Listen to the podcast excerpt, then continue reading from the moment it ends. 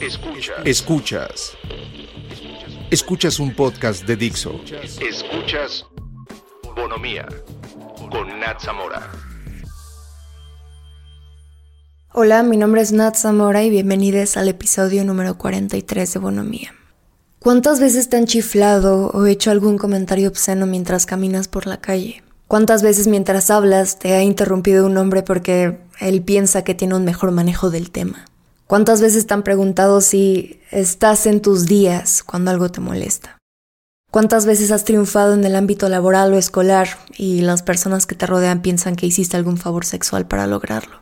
Esas son algunas de las situaciones que vivimos como mujeres, donde nos cosifican, silencian e invalidan constantemente.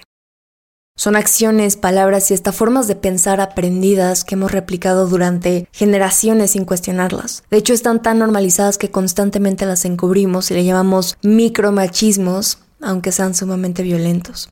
El machismo es una ideología muy arraigada a nuestra cultura que se manifiesta en acciones, discursos y comportamientos que niegan a las mujeres como personas libres y autónomas.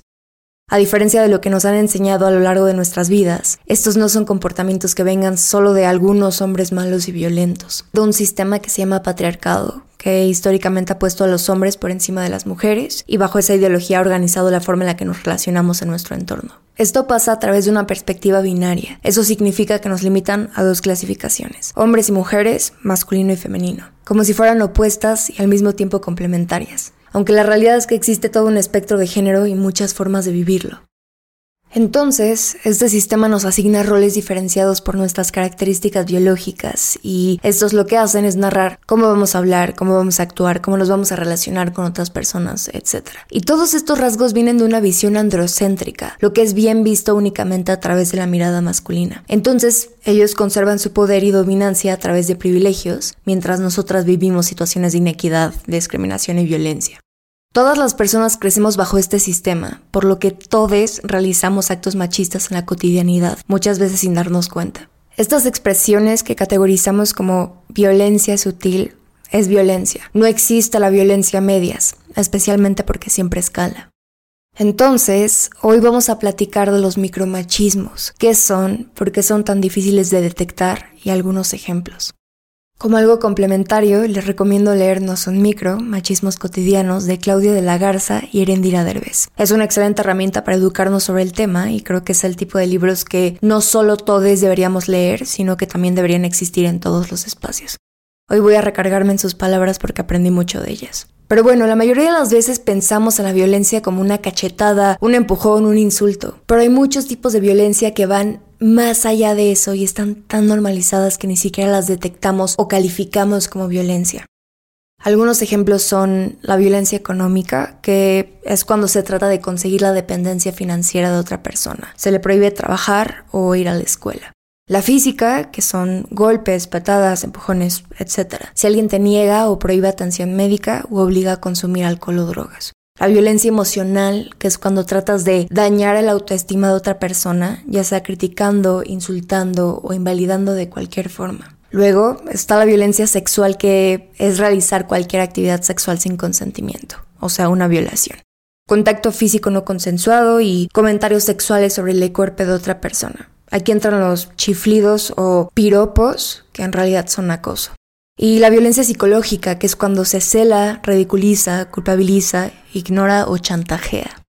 Aquí entra el gaslighting del que hemos platicado varias veces, que es un tipo de manipulación que una persona utiliza contigo para que desconfíes de tu propio criterio o de la percepción que tengas de X acontecimiento. Les digo todo esto porque hay ciertas situaciones donde es muy complicado detectar que estamos viviendo una situación violenta. Por eso es importante tener esta plática, responsabilizarnos de esta violencia, hacer un discernimiento de la problemática y reflexionar sobre los diferentes patrones que hemos normalizado.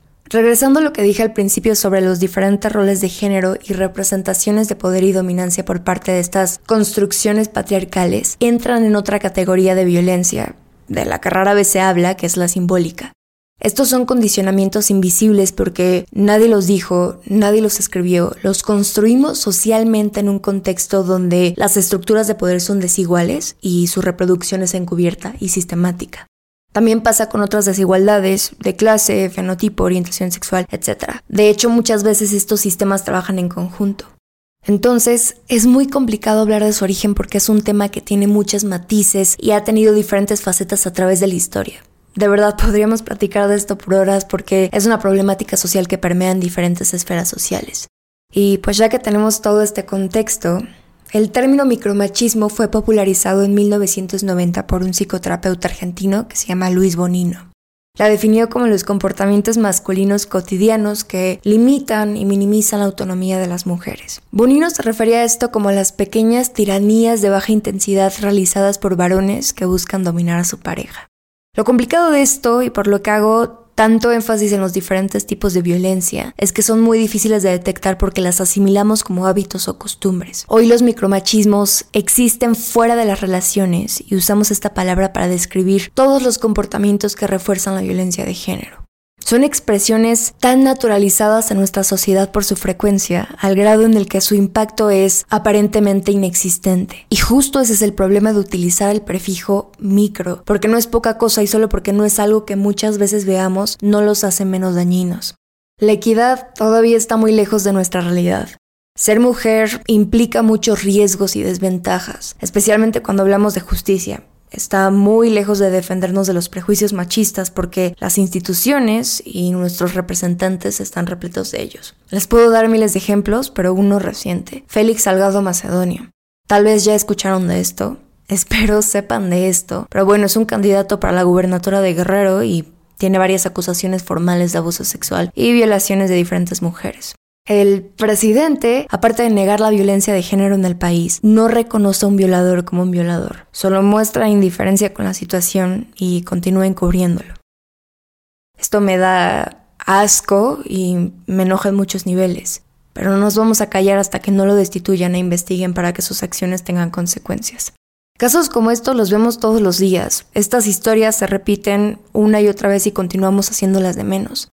Estas son situaciones que vivimos todas. Nuestras amigas, familiares, maestras, compañeras de escuela o trabajo, con las que platicamos en el baño de un bar, una fiesta o cualquier evento social. Las que escuchamos en la radio, las que leemos, las que vemos en películas. No es una, somos todas. Y creo que cuando compartimos estas experiencias con otras mujeres, nos damos cuenta de lo normalizadas que están y también de lo difícil que es para nosotras olvidar y deconstruir todas estas ideas que influyen en la forma en la que nos comunicamos, nuestras aspiraciones, metas, hasta la relación que tenemos con nuestra apariencia. Entonces, también me gustaría recordarles que ninguna nació feminista, y mientras sigamos viviendo en una sociedad patriarcal, es imposible que exista alguien con un curso de acción 100% fuera de estas estructuras. Aunque hayamos avanzado mucho en nuestra deconstrucción, siempre habrá algo interiorizado, algo más que aprender, algo más que cambiar. No es un proceso lineal y no es un cambio que ocurra de un día a otro. Es una misión de vida. Y ojo, esto no es una excusa para continuar reproduciendo esta violencia que nos han inculcado desde la infancia. Todo lo contrario, es una invitación para comenzar a deconstruirnos y entender que no todas llevamos el mismo proceso. Nosotras somos nuestras verdaderas aliadas y estamos aquí para apoyarnos, para escucharnos, acompañarnos y aprender unas de otras. Yo sé que puede ser un poco frustrante cuando alguien no ha deconstruido lo mismo que tú, pero recuerda que tú también iniciaste ahí. Dicho esto, es evidente que cada quien vive esto con sus particularidades, porque no son experiencias universales. Cada una está influenciada por los contextos y realidades que habitamos, especialmente cuando se cruzan con otros problemas como el clasismo, racismo, xenofobia u homofobia. Todas estas acciones discriminatorias que buscan perpetuar estructuras de poder. A veces se nos olvidan estas diferencias y no nos tomamos un momento para reconocer y observar nuestro privilegio, especialmente porque muchas veces este hace que se nos doble la empatía e invisibilizamos las experiencias que se encuentran fuera de nuestra realidad. Solo porque no lo hayas experimentado por ti mismo no significa que no pase. Y para los que se hacen llamar aliados u hombres feministas, si de verdad quieren contribuir al cambio, tienen que aprender a escuchar en vez de opacar nuestras voces con su protagonismo. Mejor, reconozcan y háganse cargo de la violencia que ejercen. Platicamos más de esto en el episodio de roles de género, entonces no me voy a detener mucho, pero desde que nacemos, la sociedad se da la tarea de asignarnos roles a partir de si nacemos con pene o vagina. De aquí parte el binarismo. Se crea una separación a partir de colores, ropa, películas, lecturas, espacios, etc. Estas clasificaciones son constructos sociales que limitan nuestra propia diversidad. A los niños se les asignan juegos bélicos, deportes, acción y todo tipo de actividades de destreza, mientras que a las niñas se les aleja de todo eso y se les proponen las labores domésticas y la obligación de ser bellas, amables, obedientes y siempre buscar recibir un trato condescendiente. Desde la infancia, los hombres deben ser fuertes, objetivos, demostrar su poder a través de su intelecto y agresión, reprimiendo sus emociones. Al mismo tiempo, se les impone tener un físico que aluda a la dominancia. El estereotipo de que un hombre debe tener músculos prominentes, ser más alto que una mujer y tener un pene grande. Se hace mucho énfasis en esto porque se asocia con la hombría, el poder, la capacidad de sexualmente dominar a una mujer. Recuerden que obviamente esto está basado en un sistema binario heteronormado. Entonces, reciben una educación que les hace pensar que deben rechazar todo lo que los haga menos hombres, homosexuales o como mujeres. Esto es lo que llamamos masculinidades tóxicas. Las masculinidades son el conjunto de atributos, valores, comportamientos, conductas que asociamos con los hombres en una sociedad. Tienen diferentes significados porque se adaptan al contexto de un espacio, pero aún así, en cada contexto suele haber un tipo de masculinidad dominante que excluye a quienes no cumplen con los ideales, buscan hegemonía. Se dice que la masculinidad es frágil porque los hombres viven sumamente restringidos porque cualquier cosa puede romper su masculinidad. Aunque las mujeres viven otro tipo de restricciones, pueden tener rasgos masculinos sin verse afectadas porque tienen una connotación que las eleva en nuestra sociedad porque, por ejemplo, pueden tener un liderazgo poderoso, como el de un hombre. Es aplaudible siempre y cuando no llega a ser tan dominante. Mientras que los hombres no pueden actuar de una forma que asociemos con lo femenino, porque debido a estas descripciones misóginas y homofóbicas, eso lo rebajaría.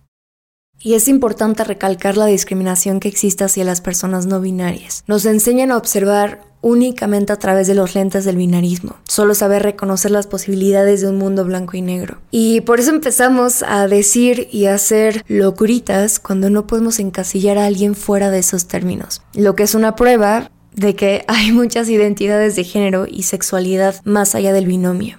El primer machismo del que me gustaría platicar es el mansplaining. En español lo conocemos como macho explicación. Es cuando un hombre siente la necesidad de condescendientemente explicarle algo a una mujer sin que ella lo pida porque él cree que tiene un mejor manejo del tema. Este neologismo comenzó a utilizarse a raíz de un ensayo escrito por Rebecca Solnit que se llama Los hombres me explican cosas, que es otra gran lectura que recomiendo mucho. Esto nace de la idea de que los hombres son quienes portan el conocimiento, que su voz es la única autorizada para comunicar información relevante. Esto lo podemos observar en muchos espacios académicos y medios de comunicación donde la mayoría de las veces los expertos son hombres. Perpetúan la idea de que principalmente el espacio de las mujeres es el afectivo o el sexual y en segundo plano, si es que se les permite, el intelectual. Esta falta de representación también existe en otros ámbitos, en la política, literatura, ciencia, arte o el deporte, por decir solo algunos ejemplos. Seguimos luchando por el derecho de hablar, de tener ideas, de poseer conocimiento y talento. Yo lo he vivido en muchos puntos de mi vida y creo que comenzó a ser mucho más evidente cuando entré a prepa. Una de las experiencias que se me viene a la cabeza y hoy hice un chiste local con mis mejores amigas porque nos sorprendió el grado de autoridad que este chico creía tener y la seguridad con la que decía tantas locuritas. Estábamos en casa de una de mis amigas y a este niño se le hizo muy cagado comenzar a decirnos diferentes apodos a mi amiga y a mí relacionados con nuestra orientación sexual. Le dijimos muchas veces que parara porque eran ofensivos y nos estábamos incomodando. Y en vez de hacerlo, nos dio toda una explicación de por qué no había ningún problema con lo que estaba diciendo. Nos decía cosas como, es que creo que no están entendiendo, déjenme les explico. O hasta nos callaba y seguía hablando sobre cómo las personas LGBTQ nos tomamos sus chistes como ofensas. Creo que está de más decir que era un hombre cis hetero. Pero lo que voy con esto es que constantemente nos explican cosas de las que no tienen conocimiento y nosotras sí. Y ese es el trato condescendiente del que les hablo. Algo que va muy de la mano con esto son las interrupciones que hacen bruscamente o cuando hablan al mismo tiempo que nosotras porque creen que lo que tenemos que decir no es importante. Aparte de ser irrespetuoso, es sumamente machista Porque si observamos estas situaciones, nos vamos a dar cuenta de que un hombre no interrumpe de la misma forma a otro hombre. Es muy común que cuando una mujer habla en público, la interrumpan antes de que termine su idea porque la perciben insegura o al contrario que habla con mucha seguridad y lo sienten como una amenaza. Lo que comprueba, una vez más, que las opiniones de las mujeres están sistemáticamente infravaloradas. Y por otro lado están los hombres que exigen que les expliques, ahora sí, de feminismo porque no quieren buscar información o reflexionar al respecto. Y muchas veces es más con una intención de retar o poner a prueba el conocimiento de la mujer con la que están hablando para cuestionarlas o hasta ridiculizar sus argumentos y no porque genuinamente les interese el tema. Entonces es cuando empezamos a escuchar comentarios como las feministas se quejan de que somos machistas pero no quieren explicarnos por qué. No buscan cuestionarse cómo contribuyen a la reproducción de esta violencia y nos exigen darles todo digerido y resumido para ver si así logras convencerlo de que hay un problema. Cuando en realidad es como hablar con la pared porque ni siquiera muestran empatía. Comienzan a crear estos escenarios hipotéticos donde, según ellos, los verdaderos afectados por la violencia de género son los hombres. Y aunque les des argumentos reales y fundamentados, van a ver de qué forma los invalidan, una de ellas siendo los insultos. La palabra feminazi es uno de los más comunes para descalificar a una mujer que alza la voz y defiende los derechos de las mujeres y de la diversidad sexual. Trivializan el sufrimiento de las víctimas del holocausto, al igual que los crímenes cometidos por el régimen nazi. Pero las feministas no torturan, no asesinan, no tienen campos de concentración. Muchas personas creen que el movimiento feminista es en contra de los hombres. Pero eso es un error enorme. El movimiento feminista lucha contra el sistema patriarcal, con el objetivo principal de transformar nuestra sociedad en una más justa, sin roles o estereotipos, sin violencia, donde todas las personas puedan actuar de forma autónoma y libre. La cuestión es que hay muchos hombres que están acostumbrados a sus privilegios y no quieren renunciar a ellos o ceder espacios para comenzar a visibilizarnos y llegar a la equidad.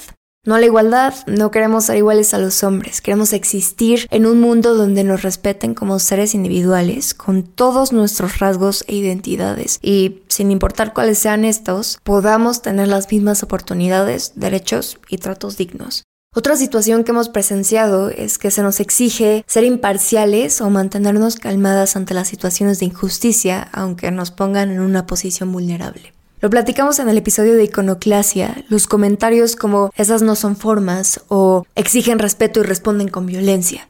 Se llama fiscalización del tono, viene del término en inglés tone policing. Esto quiere decir que importa más el tono en el que pidamos las cosas que las peticiones en sí.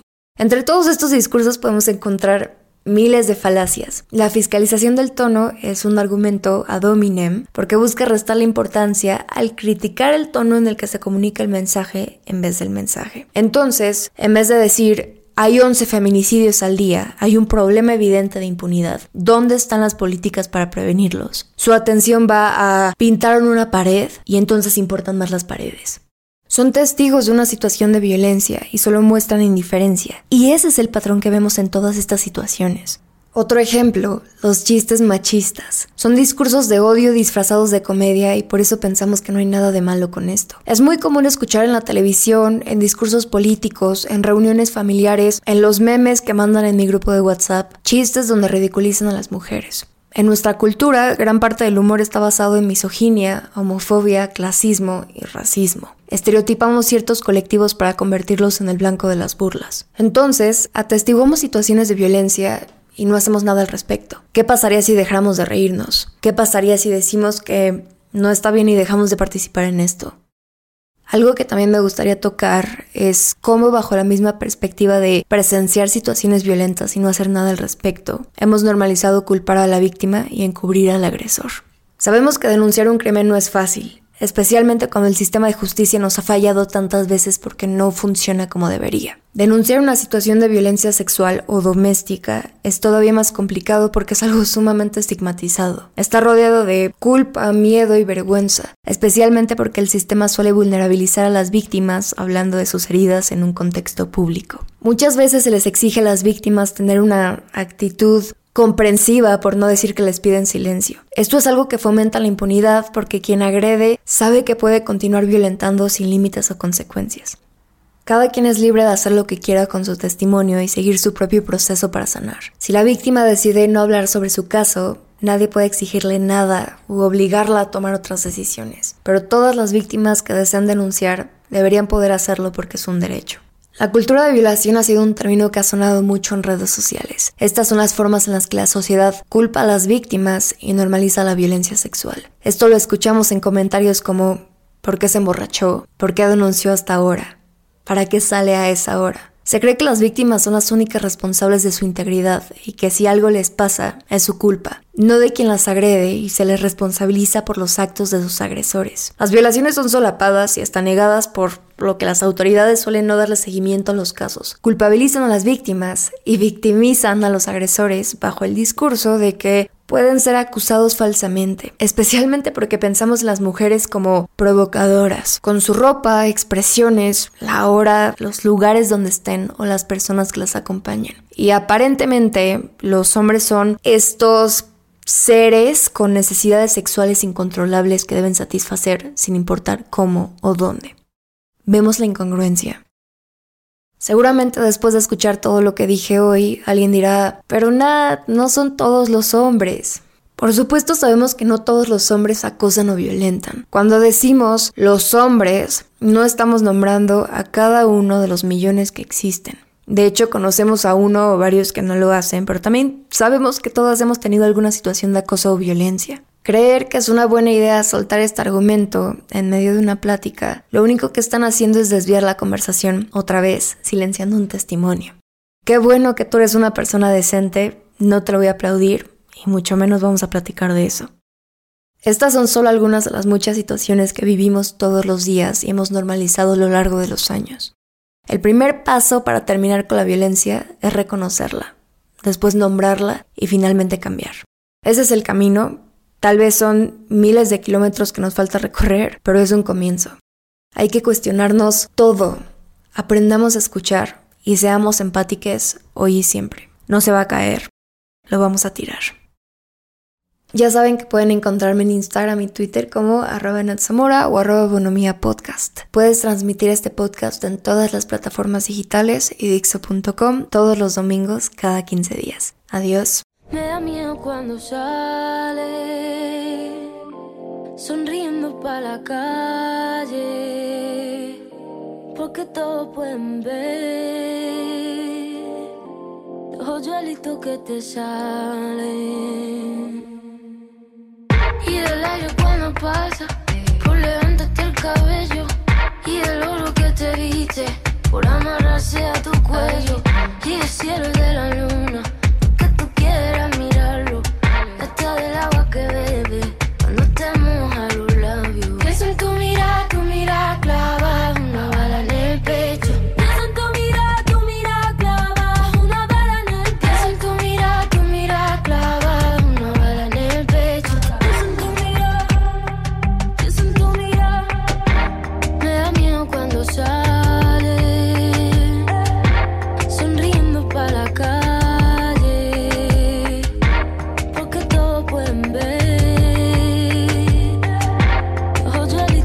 this